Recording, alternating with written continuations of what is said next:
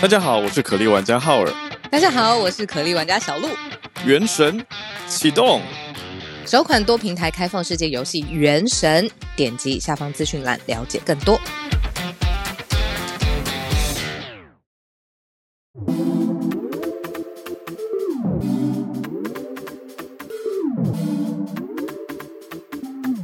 小鹿早安，大家早安。嗨嗨，大家早安！欢迎大家来到今天八月十七号星期三的全球串联早安新闻。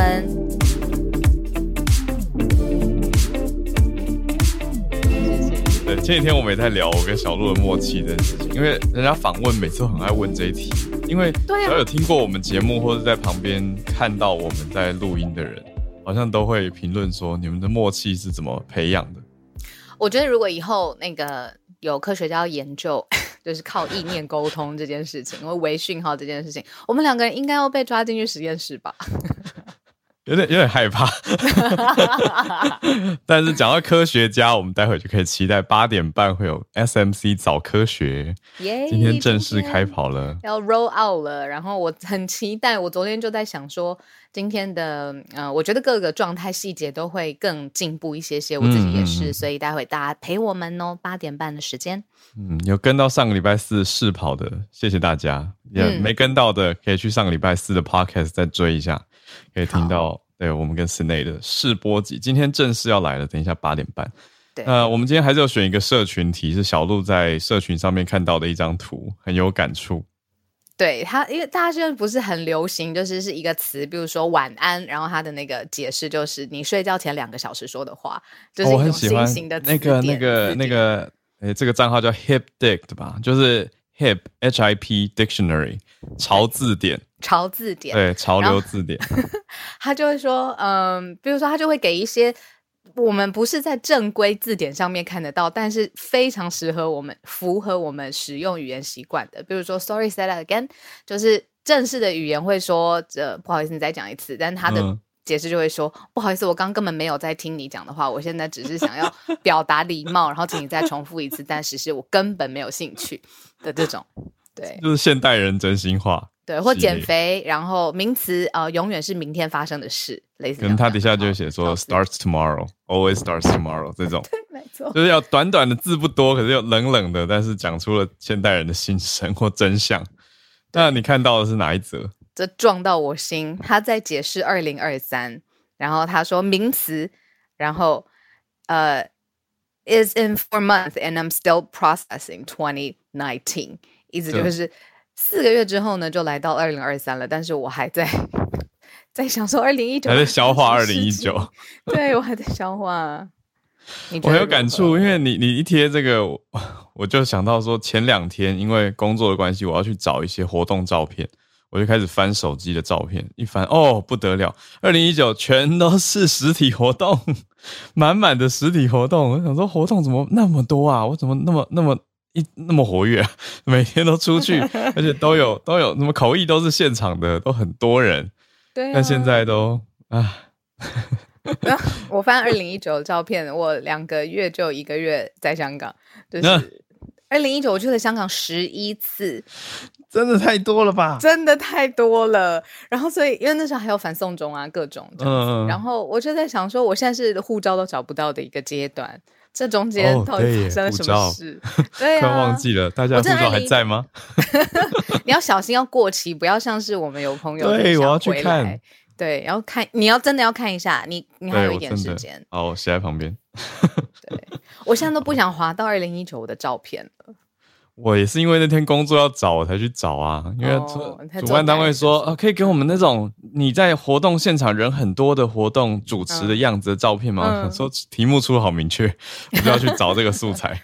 对呀，就一翻翻翻翻到二零一九，恍如隔世。就是 Still processing，still processing，真的还在处理，还在想说发生了啥事这样。哦，而且我二零一九想象的。啊，二二零一八想象的二零一九，还有二零一九想象的二零二零二零，都只有比偏差更偏差，就是 都没有按照计划发生啦。嗯，对呀。我有朋友在提醒我，啊，护照到期半年之前就要更新了。哦，好好，谢谢谢谢，这个也提醒大家很重要，谢谢大家，谢谢大家。对，好，我有我写下来了，节目后要处理的事。好，还好我们今天没有开会哦，我们今天还要确定那个嘉宾名单。天哪，什么什么嘉宾名单？哦，对对啊，没错没错。好了，我待会来 follow up。嗯，好，来我来。好，不开会，不开会，大家。对，不开会了。我们来盘点今天的几则重点新闻。今天时间要抓好，今天八点半要进 SMC 早新早科学，没问题。对，然后再进串联。好，今天的四则消息分别是从美国、南韩、土耳其、日本。四个地方来。第一则是美国的前国务卿，他对于习近平也发表了评论。最近不只是两岸呐，可以说是亚太、印太各方大家都在看的，就是习近平。那前国务卿是认为说，习近平错估了前副国务卿认为习近平错估了台美情势。那他怎么看？我们待会来讲。第二则则是南韩，我想要先讲一个词哦，叫半地下室。对这个词，我觉得要过一些影视作品，在影集或电影里面看过，特别是类似《寄生上流》的主角一家人住的地方，就是半地下室。那为什么讲到这个呢？最近淹大水嘛，所以首尔市要寄出了二十几万、二十三万个公共住宅，试图要根除这样子的半地下局。嗯，好，第三个是土耳其的消息，土耳其传出大批的医师出走。待会来关心一下是什么原因造成这样子的情况，有一些不同的说法。那主要看起来应该是薪资比较低，还有暴力事件频传，也就是公共安全的问题、治安问题啦。好，最后一大题则是在日本，日本这边重视认知作战，日本的国防要增加第四个新的领域，也就是认知作战的防卫领域，很值得台湾参考。好，我们就四题来。跟大家分享，从第一题前副国务卿美国的开始。好，那可以跟帮大家一开始先补充一些背景的是说，这一位前副国务卿，国务卿掌管就是呃国际外交上面的事事件。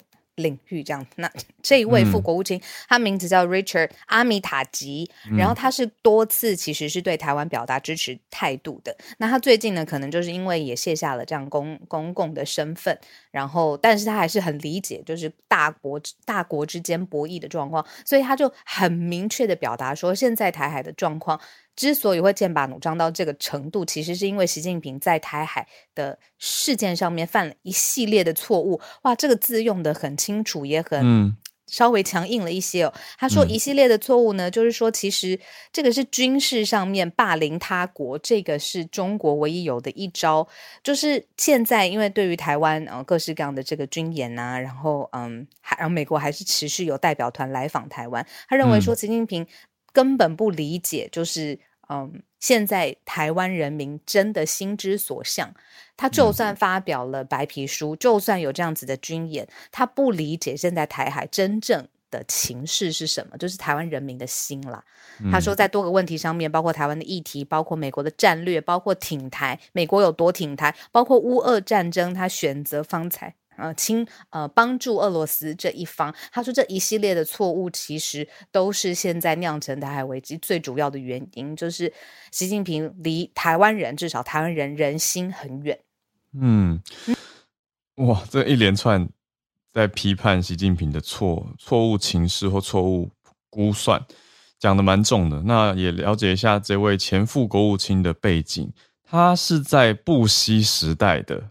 哦，小布希啦，不是老布希。小布希是小布希当政是二零零一到二零零九的事情。那这位阿米塔吉是在零一到零五年，也就是小布希的第一任任期期总统任期期间，担任副国务卿的角色。那他跟小布希一样，都是共和党人。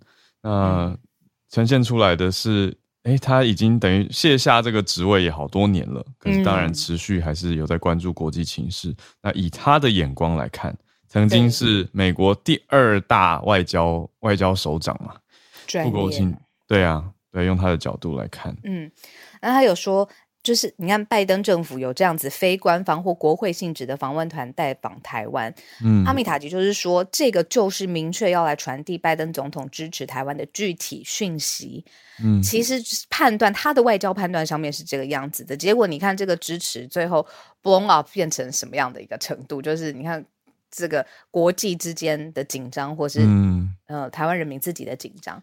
可是啊嗯嗯对，没错，嗯就这几天又有新的军演了嘛，大家应该也都有看到，这几天消息又跳出来说，哎，侦测到几架共机怎么样怎么样的。不过我想补充，刚好我前几天也在读《纽约时报》有一篇标题，看起来我就被吸引到了，我就点进去了，他就在写说，中国对于台湾的经济威胁是不是嗯其实影响有限？嗯嗯那有趣的是，内文都采访了很多位新加坡的学者，因为可能从新加坡的角度讲，比较不不那么主观吗？我会想为什么会从新加坡的角度比较多？但是，他但但也有访到台湾中研院这边的政治系学者，他的说法就是去估算目前这些经济经济制裁或经济措施，真的还算有限，因为看起来 target 很重。可是，比如说我们讲我们讲三个好了，像是讲到说呃柑橘类农产品，另外讲到两种是呃白带冷冻竹荚鱼吗？就是不同的两种鱼类，这这是最近的三个措施嘛。那在更早之前的一百多项食品业，对不对？诶，应该说台湾有三千多家，它已经从以前到现在加起来已经快要三分之二嗯都已经进了哦，这这听起来很多哦。然后再来一个是天然砂，说不给台湾嘛。可是那篇报道就一一去估算，跟一一去也算急，某种程度上是急迫啦。嗯那他提出的一个论点，反而我觉得比较有意思的是说，他认为你看为什么要锁定这些产业？他说很多，特别是柑橘类的农业是在中南部。那他的意思是说，用这个方式去动摇民进党的票仓。哦，用这样子的方式哦因为你看，如果嗯。在在用用柑橘类农业来讲的话，它只占嗯。台湾总农产总出口的百分之一点一，嗯。而且也不是那么全然的仰赖中国市场，嗯嗯，所以受到冲击的人，说实话，以总体观点来看是有限的。当然，以这些柑橘业首当其冲的业者本人是冲击很大的。嗯。那这些本人会不会因此觉得啊，还是我们的政府搞的，我们政府害的？所以用这种方式去想要影响他们的铁票票仓，有这个政治分析啦。那我们就要继续看嘛，因为接下来十一月的选举就就看会不会有真的这样的冲击影响。而且你看，像天然砂好了，嗯天然砂很多都是应该说，台湾其实大多数的需求是工业砂，而不是天然砂。所以看似好像也冲击很大，可是大概影响是百分之十左右，嗯，是有影响啦。对，我就觉得，哎、这这几篇，然后加上今天这个前副国务卿阿米塔基的说法放在一起，对啊，就是北京是不是它能真的出的威胁，就是非武力威胁，嗯实际上也有限。那那篇文章其实最有趣的点，《纽约时报》讲的是，嗯到底为什么北京不来进半导体？就是因为北京也很需要半导体，应该说中国也是半导体它不可或缺台湾的出口啊。就我们的绝对性的优势了。可是它的时间点有多长，或者可以用多久，这个是我们要持续思考的。对啊，不过那篇文章最后有一个耐人寻味的学者分析，有一个学者的讲法，我觉得很妙。他说，如果你拉长眼光看，台湾的半导体还是持续有合作跟出口到中国，那是不是在养大中国？哦，就是那说，对，他说你现在近年看起来好像哦，台湾护国神山很强，对不对？可是你拉长到二十年、五十年，嗯，会不会反过来把他们养大，然后他们就应该是会做？起来了？对呀、铁定知。道啊，这种就就会觉得 OK，有时候多这层思考，也也可以多想一下。对啊，但中国的市场，对，总不能要一间这么大的企业，对吧？只能限定给几个国家贩售。嗯嗯嗯，对啊，嗯嗯，对，综合这几则啦，就跟大家聊。背景知识。呃，嗯，今天的第二题啊，我自己非常非常的喜欢。那除了就是之前我们寄寄生上流，嗯，我们看过，我觉得这个是一个公共嗯住宅公共思维的嗯。一个转变。嗯，那之前早安新闻我们有说过，其实这最近就是韩国地区真的是很多个城市豪雨重灾，那就是有一种居住形态，就是嗯，希望有一种公共住宅重建的计划是可以呃免除这些暴雨带来的灾害。对，那就是希望就是说，在这个积水成灾的部分呢，公共住宅可以避免掉。所谓的就是呃，寄生上流那种半地下型的公寓，就是它只有一半在地面上，一半以下就是嗯。你是真的是可以生活生存的，然后它的地形也是依靠它的这个地形去呃改变它的建物上上下下，所以下面都很潮湿嘛，然后又阴暗这样子。但是这个是一大片，就是在韩国特殊的呃住宅类型。但是现在是说大概二十万间的这种半地下宅，就是面临这种呃弱势啊、淹水啊，还有租赁啊相关的各种弱势，然后现在也在面临调查，所以新的这种。规划型的新的重建的公共住宅是说，哎，这种半地下室要根除。对，讲一下半地下室，就是寄生上流，大家看过吗？那个很容易淹水，它就不是完全地下室，因为还是有对外窗，可是那个对外窗是在一楼楼面的最最最最角边的那种位置，所以等于是说，对于住在半地下室的人来说，就是天窗啦，或者说又呃，应该说房子角落的开口。算是一个通风，也可以看得到外面的天空，没有错。可是你是几乎要是完全没有地下、完全没有窗户了的这种叫做半地下室。那当然地势比较低洼，所以就可能会淹掉。嗯，所以首尔接下来的二十年之内，即将要做很多很多的改建重建，预计有二十三万户以上的公共住宅空间。嗯，浩文那边怎么忽然有小鸟啾啾叫，好可爱。因为今天开窗户。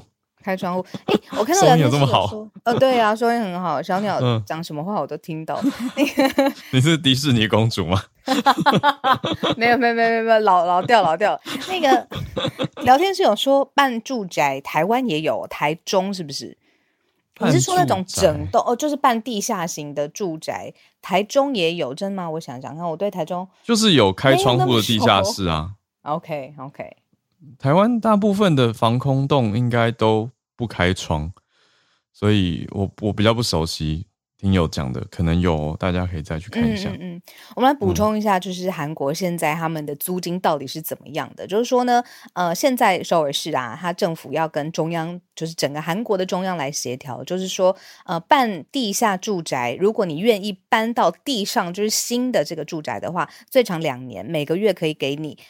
二十万韩元就是大约是四千八百块台币的房租补贴，不小补，反正你就是搬到那种新型的只有地上的这种住宅这样子，嗯，给你一些嗯供应啦，然后补贴这样，嗯，对，所以有这些重建跟补贴的措施，虽然对啊就不无小补，四千八不算超级多，可是就可以减少部分的房租负担。那你刚刚要讲的。是什么电影？恐怖电影哦！我要讲的事情，呃，有一点点关系，就是大家要注意回家的时候，你的家到底是不是只有你一个人住？怎么啦？这种最可怕。嗯，日常非常日常，但细思极恐，还是不要看好了。因为你看，你 你早上离开家里，我家有猫啊。那猫会跟你说今天家里有谁来吗？不会，不要不要问，不要问，很可怕。对，所以我昨天看的电影是在这个假设之上，然后展开的一系列的犯罪的故事。然后，因为它太贴近日常生活了。嗯，好，不要看好了，大家。哇哇哦！对，好，来我们进到下一题哦。下一题是土耳其。好，刚讲到土耳其的很多医生要走了，为什么呢？呃，因为土耳其的医师原来普遍薪资是比较低的，再加上。通膨影响蛮大的嘛，就经济方面来讲的话，让一些医生反而生活压力很大。我觉得这是用台湾的角度，说实话还是难以想象，因为台湾医师医护真的是很忙很辛苦，但是整体收入是在水准之上。但是在土耳其并不是这样子哦，土耳其的薪资，医生的薪水普遍比较差。那再加上有一些有一些哦，这也不是治安，抱歉，那个暴力事件指的是。病人对于医护人员的语言暴力跟肢体暴力频传，所以今年呃土耳其的人数大概有多少呢？大概有三千多个医生，他们要去申请到国外去执业的执照。嗯嗯嗯嗯嗯，三千多个医生出走，或是至少他有，对他要让自己有这个选项。对啊，三千多个医生可，能就是这个作业真的是太不生负荷了吧？要不然你看医生的养成很辛苦，你到最后终于能够执业，然后当然是一一个应该算是里程碑的达成吧。但是最后需要出走的话，一定是有很多困难的条件没有办法克服嘛。嗯嗯嗯，对啊。没错。哎、我觉得我开了很不好的一题，整个聊天室都爆炸说，想知道是哪部？是日本吗？是门锁吗？是擅入寄居者吗？是日剧吗？什么的？我以前光是看一个 You YouTube 的那种什么都市传说影片，我就自己吓爆了，所以我觉得还是不要看好了。我因为这真的蛮可怕的，因为这真的就是你日常生活中你没有想过现代的住宅会发生这种事情。对，好，我我觉得门锁当然用好一点，哎你这个看过门锁毋庸置疑。嗯，没有没有，我说自哦大家各自家里的锁锁要用好的锁而且确实上锁，这个很重要啊，这本来就很重要。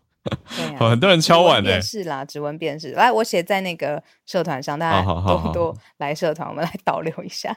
好，那来讲补充一下最后一部分是刚刚土耳其的消息嘛？那土耳其的政府当然也注意到这样子的现况，所以在不久之前七月底的时候，有很多的医生也已经写信给总统咯，写给土耳其的总统埃尔段，就写说我们身为土耳其还有八千四百万公民密切合作的五万五千名家庭医生，嗯嗯还没有看到卫生部解决问题的决心。嗯啊，医生就说我们没办法负担家庭保健中心的租金，更不用提基本的开支。所以就是医生这些医生为什么五万多个里面有三千个一年内申请能够去国外执业的证照，就是因为真的遇到了很大的生活困难跟挑战。哎，所以埃尔段则是说，公开表示，如果他们想离开，就让他们走。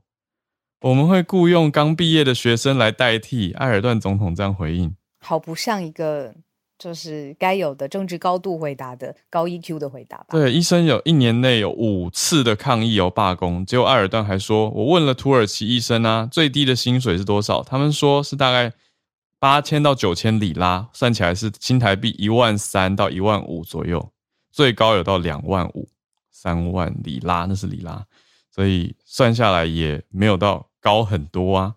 对，就是薪水是台币一万三到一万五月薪，土耳其医生的最低薪水，真的蛮冲击的。嗯对很多人一个月的租金都快要不够了，在台湾哦，我光是试着用台湾类比，嗯，然后再加上还会有暴力事件，被病人暴力对待，哇，好，所以这是土耳其一个增广见闻的消息，那对我来说是新的认识跟认知啊。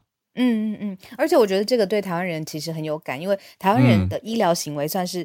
呃，不要说医疗行为，就是跟医疗的密切程度，我们自己在做高社群是很理解的。就是我们对跟医生常常都会说啊，以后长大加医生，刻板印象啦，或者是、嗯啊，邻居有个医生，就是常常会想要认让他，就是你知道跟人之间的关系都很亲近，医疗这种嗯议题讨论都是很有声量，对啊。结果嗯你看，在土耳其两样情，不当就是不当了。而且总统还这样说，让他们走，我们用新的毕业生来替代，我觉得这那那个个经验是什么意思呢？他就把那个过去他所有累积的临床的对啊所有的手感什么就被一笔抹杀，哪有这种？就怎么会讲的这么不重要？很很很难理解啦。但是嗯这个就是土耳其当地总统现在发生的话事情，没错。对啊，好，我们来到今天最后一题最后一则选题，呃，也很刚说要台湾好好参考的是说，日本国防新领域把认知作战也列进来了。没错。本来对，本来就有什么呢？本来就说要除了陆海空，还要加太空、网络、电磁波这三个新领域。对那明年现在确定要再把认知领域作战，呃，正正在，对对对，目前是确定日本防卫省新领域，对，嗯国防部已经确定要追加这个认知领域了。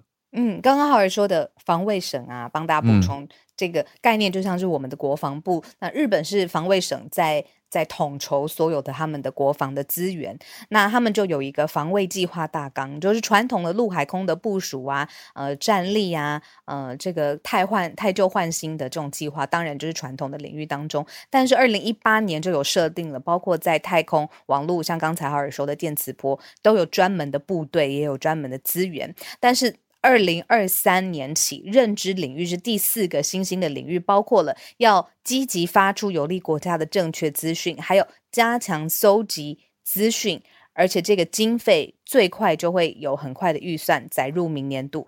那里面认知。当然，这跟我们非常非常的重要。海外的资讯啦、调查分析啦、各国官方发表的内容啦，还有包括现在最红、最影响力，而且漏洞也最多的社群网站上面的假资讯，是不是跟军方或者是实实际的他们现在的国防力有关系？这个是他们会正式列入在防卫省，就是国防部当中的一个重要部门。嗯。小树，你刚刚讲到那个积极发出有利于自己国家的正确资讯，换一个角度，不就是大外宣吗？好，我我退一千步来想，就是这个可能有一点危险。一个国家帮自己大外宣，对，如果他还是有，比如说其他媒体制衡的力量，民间的媒体制衡的力量，我不觉得。这个有什么不对的？我觉得不对的状况，前提是他整个国家只剩下一个大外宣的声音，但是而且禁止其他的声音。对，没错，嗯，但这两种不需要零和竞争嘛，对吧？嗯，对。你认为就是要允许允许自由，但不是零和，就是不是规定大家说只能选一边相信？可是，嗯嗯，这样会不会有一点点政府跟？民间媒体竞逐或者在竞争谁的消息力度比较大、比较有效的一种关系，也可能有。对，也也很敏感的是说，因为外宣有经费嘛，那多少媒体是收了政府的钱在做报道，对不对？嗯，我觉得这些都很可以想一想。那这个就留给民间自由的。监督的媒体来探讨，然后来民意，然后来制定更完整的，比如说呃那个法规啊，就是防火墙啊，就是个对在预算上啊、执行上这样子。哇，好像好像感觉很合理，就会往这个方向发展。就是一开始先觉得 OK，好让国家保护自己，所以要有正确的资讯往外传递。结果后来呃媒体开始吵，然后民间开始吵，然后就立法限制规范，感觉很有可能就是。会往这个方向走了。嗯，好。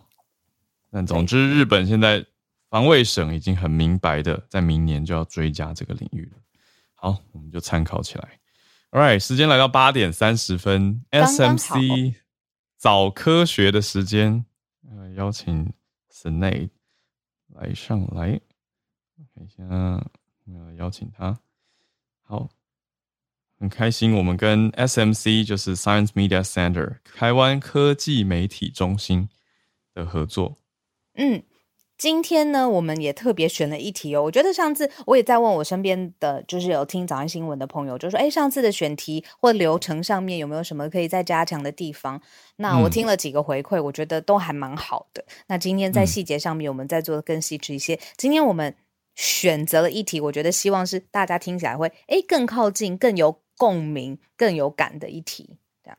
对，我们邀请到 SMC 的执行长 Senade 陈希颖，是博士来跟我们呃聊聊。我们就每个礼拜三，我们每个小周末，大家一起来 SMC 找科学，找科学。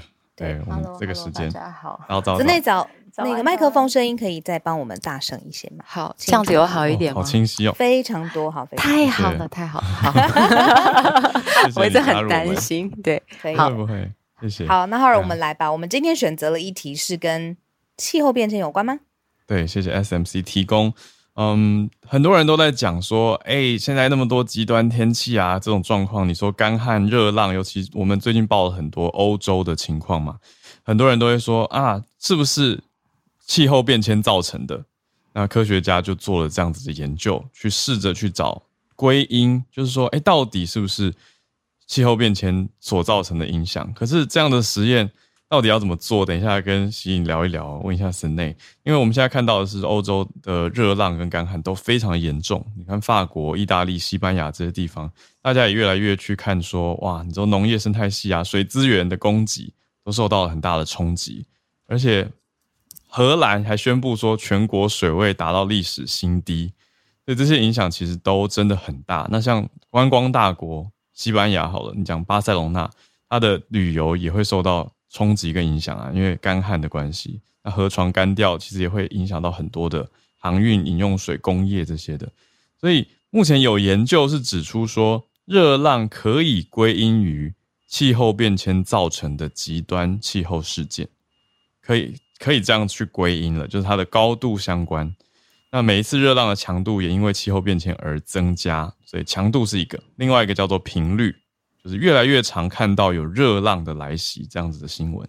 可是也不能断言，就是干旱一定跟气候变迁有关。我觉得这个等一下要好好跟室内聊一聊。一般人就会觉得开始有点复杂，而且你到底在讲什么？嗯，就是嗯，造成那不就是有关吗？不就是意思就是哦，大家会觉得把关联跟因果很容易放在一起。那我们聊一聊，那到底为什么会这样呢？小鹿，你有看到 SMC 整理给我们的？嗯嗯。就讲到说 为什么会干旱，我对就是研究要怎么做，这个是我真的是很好奇。哦，对，就其实科学家他们在嗯处理这种因果，就像刚刚那个浩尔讲，就是因果跟关联，这一直是科学家很在意的事情。嗯，但这个在意，它有点像是说，呃，我们的应该说我们的这个。这个气候变迁，它很有可能会有呃内部内部效应跟外部效应。外部效应可能就是，比如说人类呃因为造呃产生了更多的温室气体，所以让整个全呃温地球的温度增加。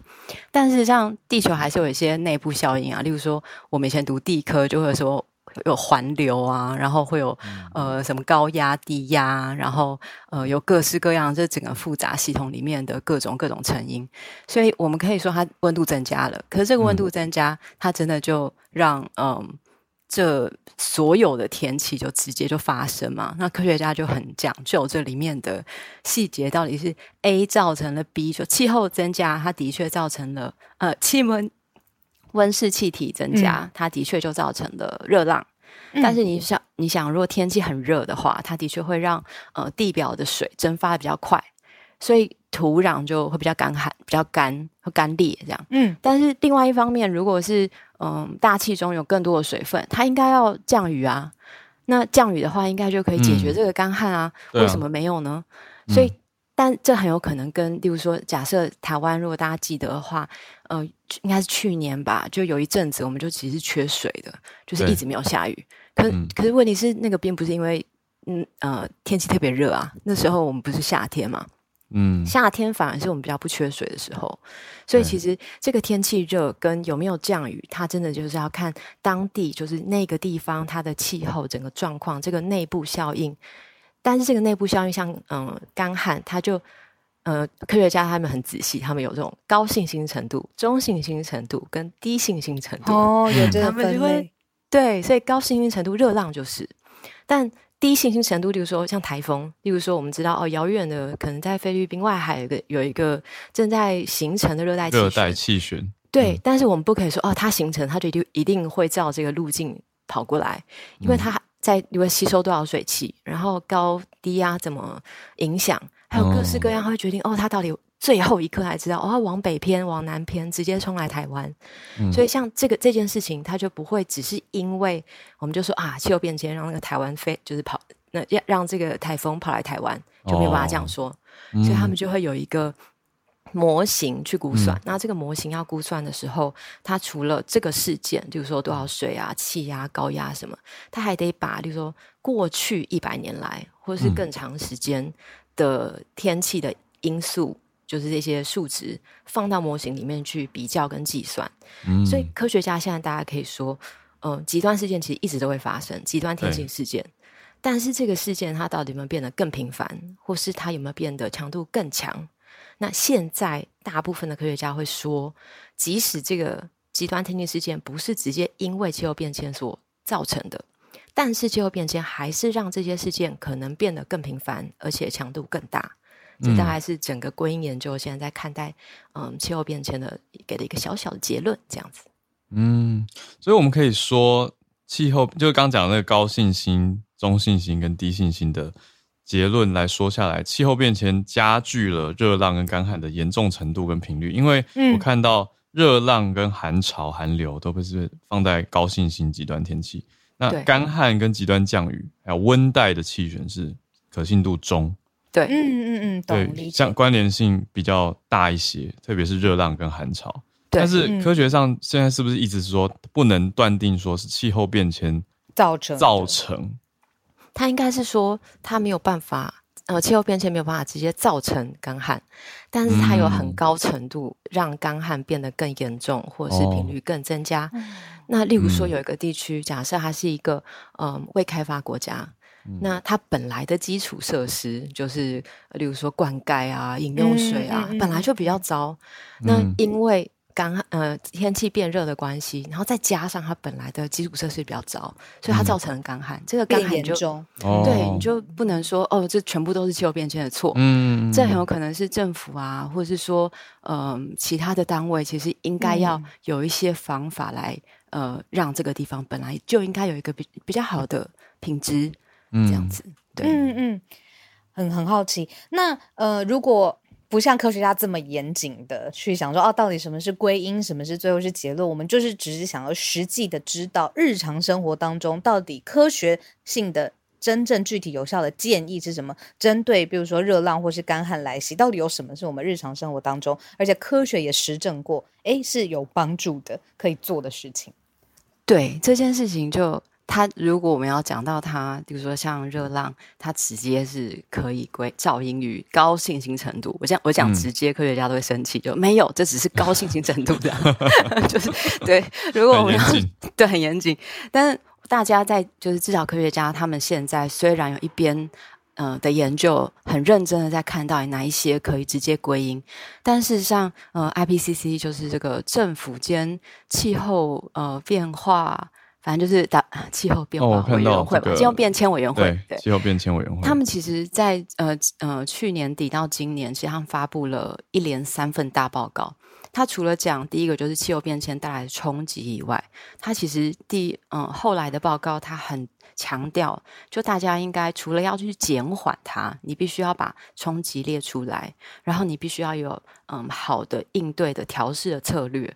但这个策略它很很有可能是国家级的，让这个策略整体的战略，这个可能就真的是不是我们每日可以做的。对，但如果我们每日可以做，就是说相对于气候变迁，其实非常多，比如说用电、用电方式。但你又想热浪来了，难道你要我热死吗？难道你不要？难道不能开冷气吗？对，但是仍然你你开冷气，但也许我们有更好选择，就是选呃节电节电效率比较好的冷气，或者说变频冷气。对，或者说我们可以用呃减我们减量垃圾。为什么？因为垃圾如果我们有我们的垃圾，最后就是焚化炉把它烧掉，这样。嗯，但是这个烧掉，它其实某个程度也是回到大气里面。嗯，那例如说我们在选择食物的时候，可不可以选择嗯比较在地的食材？因为它缩短了食物里程，食物里程某个程度它就是一种碳排放嘛。嗯嗯嗯，对，或者说我们可以嗯降低，就是在例如说假设我们真的可以选择我们要用什么样的电的话，就是对化石燃料、石油啊依赖比较减少的呃这样的发电方式，或者是说多吃蔬菜水果，因为畜牧业其实是。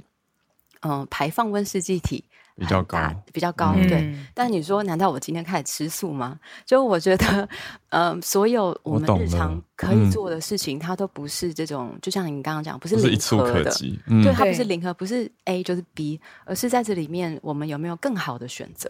就是我今天要选更好的生活方式。如果我今天冷气可不可以调高一度？这种有的时候二十八度还是会很热 就是加电风扇。对我常常在二七跟二八之间抉择。对，这这其实是我们每个人。我是二三跟二四，不会太冷吗？糟糕糟糕。对，它其实是呃，我觉得它是很实际的。它不是说，就很多时候大家在谈气候变迁，会一直看到气候变迁它带来的很严重的影响。嗯，然后这这样的影响让大家不知道该怎么办的时候，其实会后退，就是我不想看了，我不想听了，很无力感。对，因为什么不能做啊？对啊，我可是其实每个小维度的调整都会有帮助，集合起来。来，就像就像那个那个全球串联早安新闻，它每每天每天每天的，就是嗯 发生，它其实就会让大家的生活或是决定，可能就有一些改变。我觉得那个都是累积，而每一个决定都很重要。这样，对，谢谢 s n a 哇，谢谢 s n a 理解建议太棒了。对啊，生活中很多选择，嗯。嗯，下次再延伸一些些。我们刚刚讲的是生活当中更好的选择嘛，我下次想聊聊在这个大框架上面，企业谈永续这件事情，到底科学家怎么看跟气候变迁的关系？下次有时间我们可以再拉大那个 scope 再聊聊。嗯，好的，谢谢谢谢神内，谢谢谢谢谢谢 SMC。以上是我们今天 SMC 早科学。每个礼拜三的早上八点半到八点四十左右的时间会发生，那欢迎大家多来追踪，多来听，也支持 SMC 科技媒体中心。好，嗯，也刚好也跟大家讲一下，今天有可能最后接近收播的时候，我就慢慢自己飞到我们的我行程有一点就是紧凑这样子，没问题。嗯，好，好，我们现在跟大家一起转脸。好，对，已经有几位朋友举手了。要特别先邀请长期跟我们一起连线的昨天生日的 叶老师，老师早安，老师慢了一天，生日快乐啊！谢谢谢谢，早哈尔早，小鹿早，啊，今天想跟大家分享的题目是啊，是最近发表在这个 Current Biology 上面的研究，他提到说，我们在长时间用脑以后，其实明明身体没有做什么，像比方说。那个啊，以我的以我的专业来说，就是写计划啦，或者是说备课啦等等啦，长时间用脑，明明身体没有做什么，可是却觉得特别累。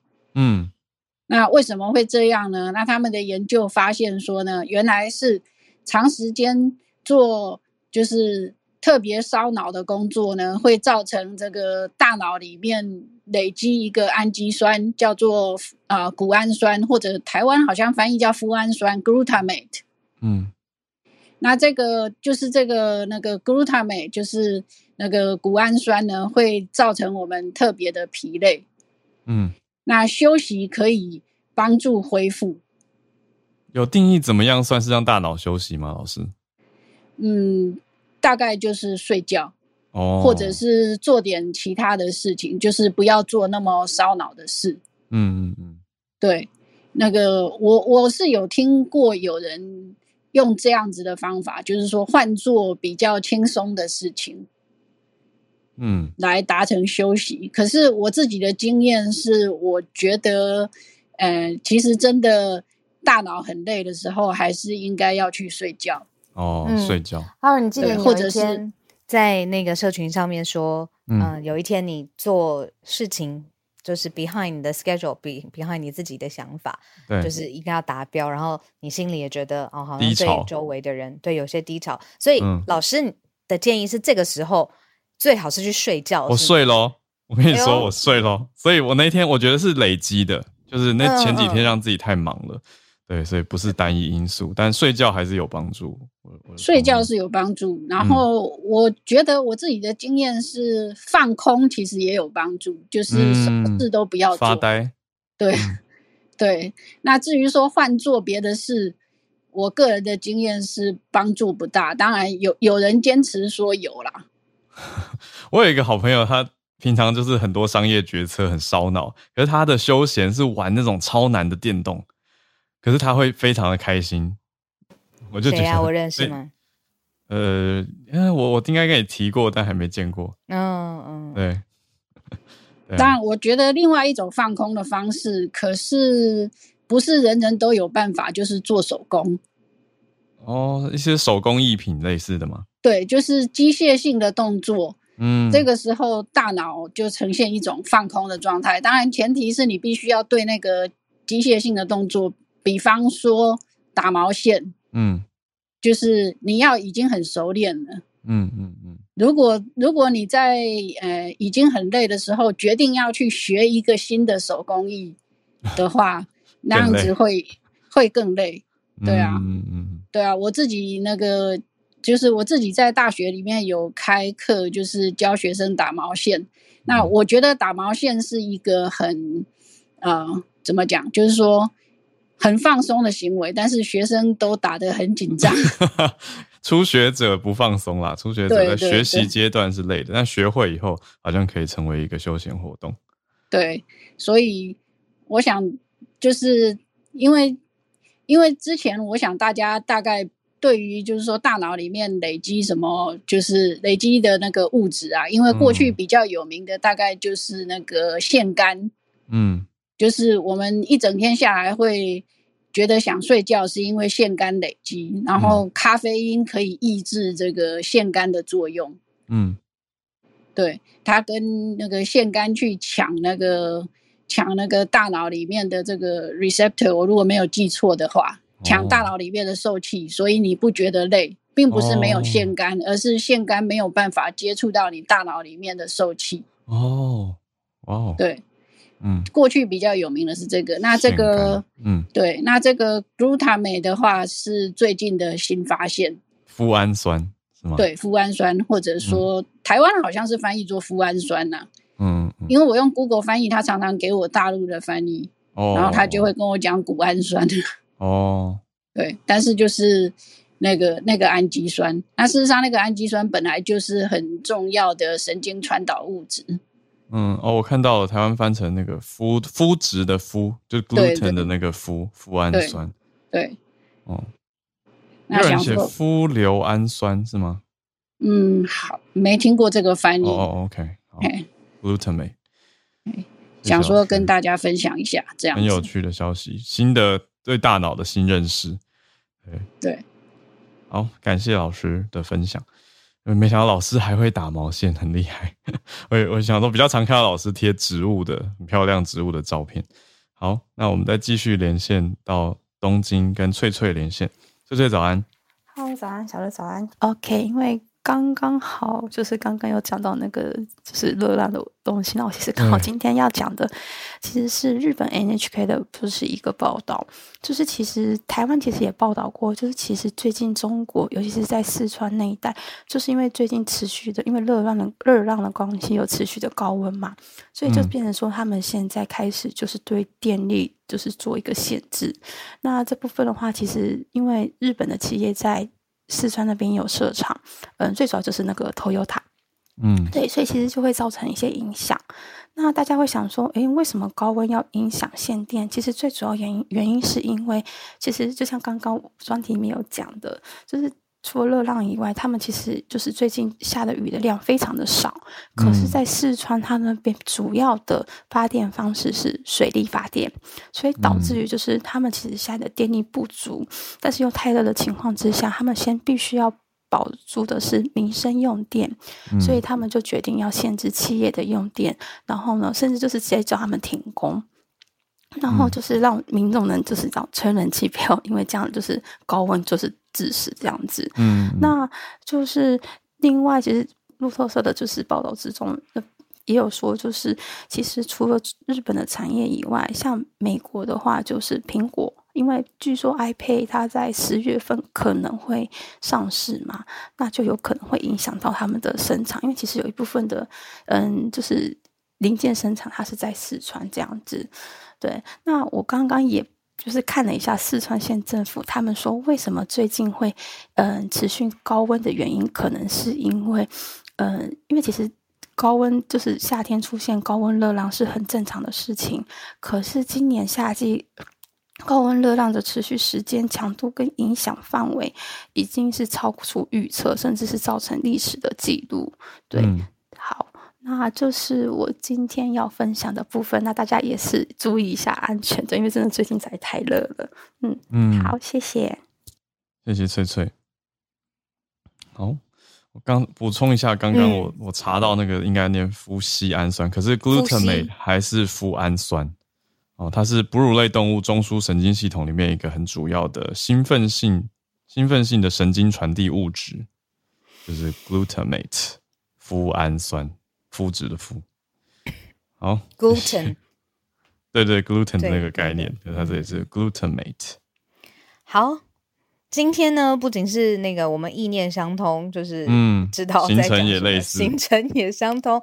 没错，呃，大家给我们一些缓冲 buffer 的时间，我们今天早一点点各自奔赴，这样子各忙各。各忙各的。对，我们明天早上八点比较早，再继续嗯跟大家串联。谢谢大家哦。谢谢谢谢，还有预告一下，礼拜五会有专题哦，我们会再跟大家释出更多消息。哎，律师很帅哎，礼拜五，但大家听声音听不到啊。哦，对，那只好看我们的现实动态了。没错。All right, 好 guys，对好，，大家可以来社群上追踪我们 Facebook 跟 Instagram。好，那谢谢今天的串联谢谢叶老师、翠翠，还有当然 SMC 早科学之内，感谢。我们就明天早上八点继续跟大家串联在一起。明天大家拜拜。